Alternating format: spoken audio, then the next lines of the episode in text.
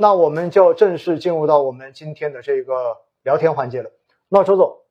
第一个问题就是，您怎么看待今天市场的这种调整，或者说您怎么看待年后市场的这种调整？跟大家来分享一下。嗯，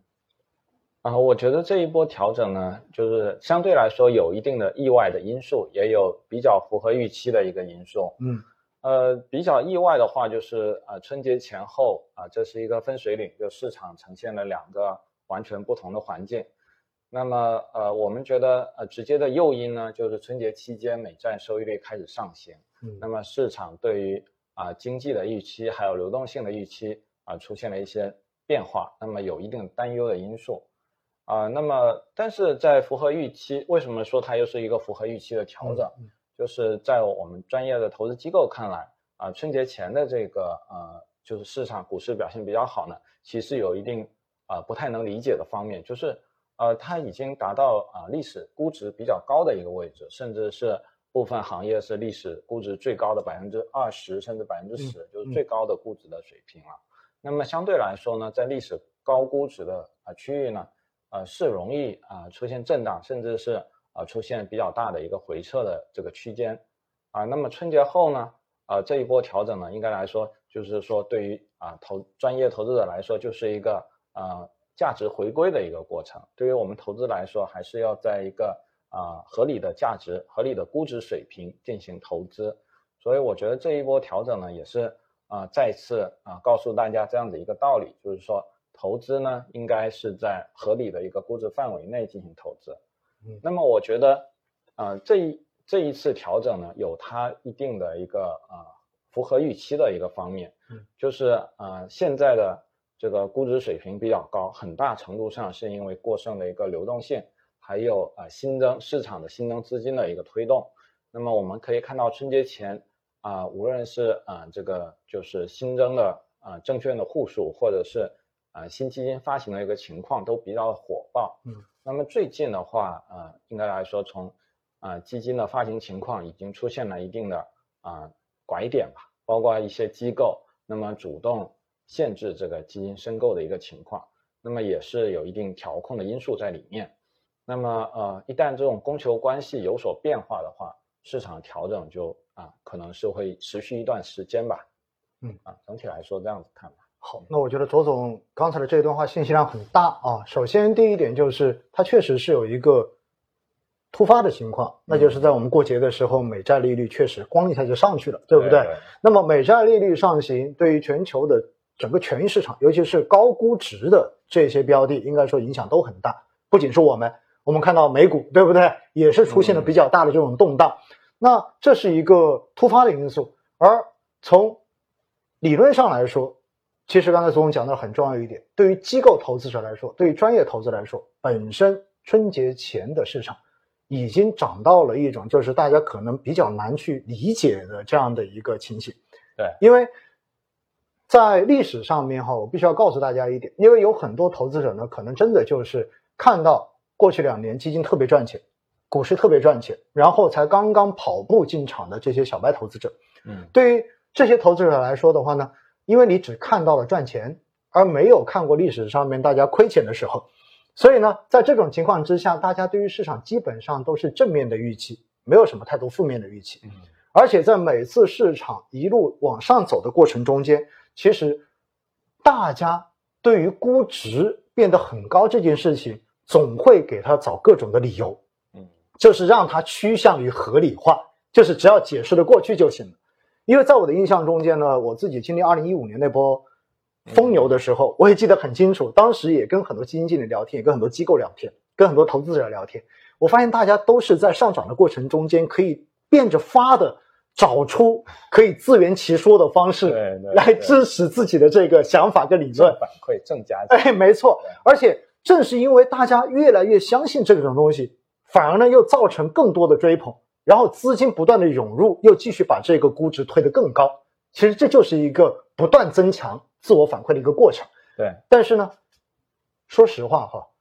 呃，真的叫做太阳底下没有新鲜事。嗯从历史上面的每次市场的这一种大幅的调整，或者说整个市场的这种趋势性的转换，你都会发现最后价值跟价格之间，它永远都是有一个相互关系在的。对，你的价格不可能永远的偏离价值，而在过去的这一年多时间，对于很多板块之所以估值特别高，其实就涉及到一点，因为贴现率特别低，就是刚才左总讲到的，因为你整个流动性特别宽松嘛，所以造成的话，你可以把这个估值可以看得很高，但是美债的利率一上升，突然之间这一个全球资产定价的锚对对开始往上提了，对，那么你贴现率的话也顺势着就往上走，往上走之后，这个时候有可能就会对这些高估值的这些标的就形成了估价值回归的这一个动力会变得越来越强。对，因此呢，这就是说到一点哈，其实，在节前大家也看到了，有很多基金公司把很多大的基金已经做了限购，嗯并且的话呢，也做了大比例的分红，而且正像左总讲的，有很多基金公司发新基金的这个规模的上限，可能也开始慢慢的在往下调。其实这说明什么问题？说明就是刚才讲到那一点，可能在年前那一波上涨的时候，很多专业机构看市场都已经有点看不懂了，嗯，觉得嗯拿到钱我也不敢买了，因为这已经超出了他们的一个认知。对，所以在这种情况之下，尽量少要钱，尽量把钱还回去，对不对？或者说拒绝更多的钱嗯进来，因为他们已经意识到这个时候风险比较大了。所以这也是我们之前在威尼斯星空夜话直播中间，从二月份应该每一期我们一直在提示风险，就跟大家说见好就收，一定要好好的做好止盈。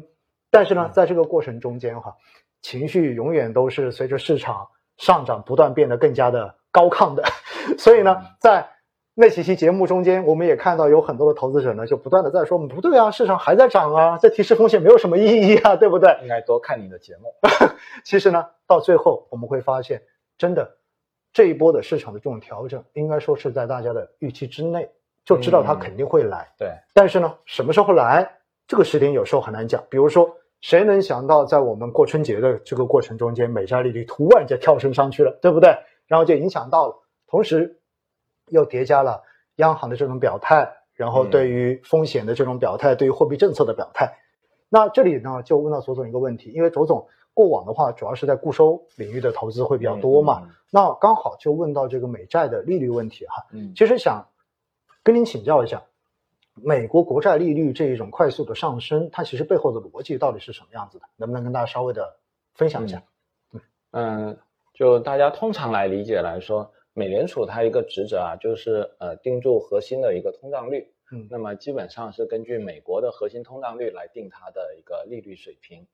那么呃，现在我们看到就是呃去年低点以来吧，啊、原油价格已经从最低二十美元左右涨到七十美元了。啊，对，那么铁矿石价格、铜价基本上都翻番了。那么呃，实际上呃，美国的这个通胀率呢，跟原油价格是比较密切相关，跟大宗商品也比较密切相关。所以呃，这个这些商品价格上涨以后，它们的核心通胀率呢肯定是上升的。嗯，那么因此来说，对于美联储来说，它维持利率水平呢，肯定要维持一个呃相对来说比之前要高一些的利率水平。啊、这个是价格方面，就是利率对美联储来说，它是一个价格。嗯那么另外就数量上来说，美联储主席他也表示了，就是它会继续实施宽松的一个货币政策。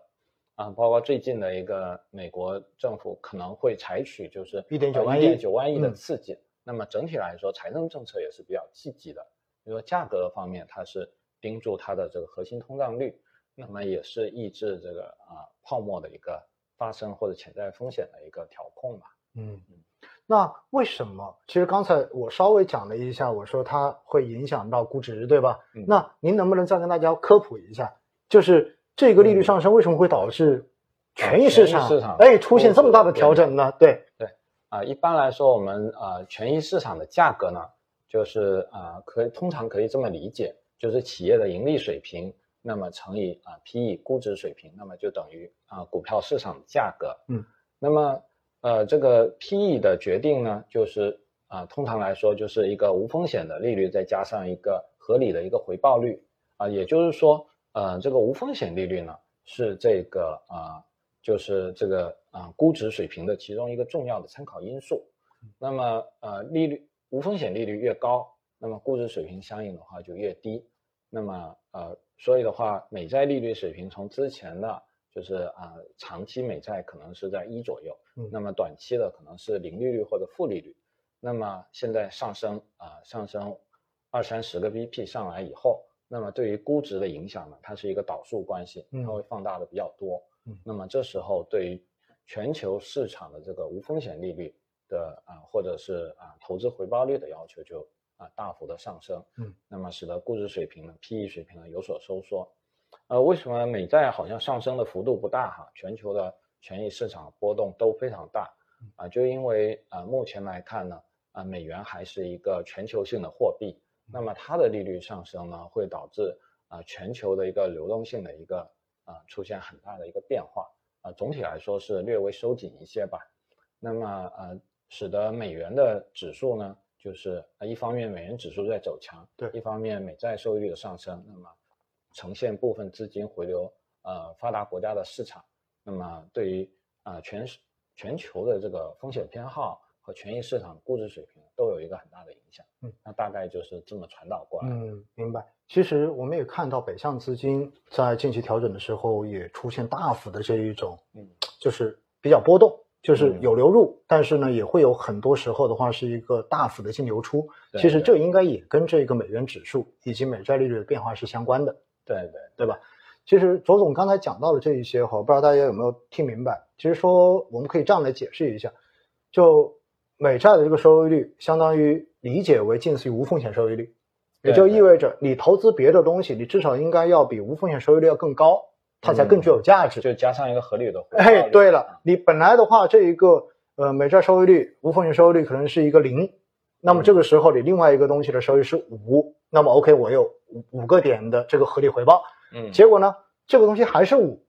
结果我们发现无风险收益率变成了一或者变成二的时候，嗯，你会发现它这一个回报其实是变小的，对对吧？相对回报是变小的，那么相对回报变小，就意味着它应该就不值那么多钱了，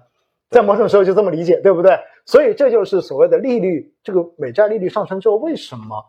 权益类的这一种估值会承受比较大的压力？嗯其实这就是一个通俗的解释，我想解释应这样理解应该是对的哈。对对对，嗯好，那其实我们说到美债利率哈，又涉及到一个东西，就涉及到我国的国债利率。嗯那，左总，我想请教一下，其实美国的国债收益率跟我国的国债收益率，它有什么联系吗？或者说它会有什么嗯连通的这种变化关系吗？会有吗？嗯，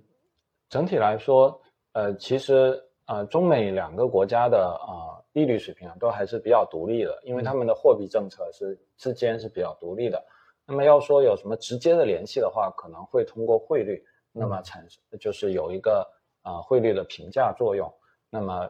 来呃出现一定的传导。嗯啊，但是从大多数时候来看，每个国家的货币政策都是啊相对来说比较独立的，所以没有什么必然的一个联系嗯啊。那么可能会因为整体的一个啊整体的一个因素，比如说因为大宗商品的上升、通胀率的上升，那么两边的利率都呈现一个啊上升的一个格局，嗯那么好像是同步的嗯，啊，但是其实呢，呃，它是比较独立的。明白。为就就不是说这一个上，所以它就一定上，对吧？它可能是其他东西影响的。对对对，所以这中间呢会出现周期的有所错配啊、比如说我们去年呢，其实中国的利率水平，从去年的五月份以后，啊、五月份大概有那么三四个月，收益率上升的幅度比较快。嗯，呃，当时呢，无论欧美呢，它利率水平仍然在维持在低位。那为什么出现这个背离？就主要就是因为我们去年整体经济啊、反弹的比较快啊、恢复到一个啊、正常的一个区间，所以的话，我们货币政策呢就有必要啊、回到一哎提前嗯收紧。但是海外呢，他们的生产生活今年才有啊、比较好的一个恢复的一个迹象，所以的话，今年到最近才呈现一个利率上行的这么样一个苗头、嗯啊，大概就是这么一个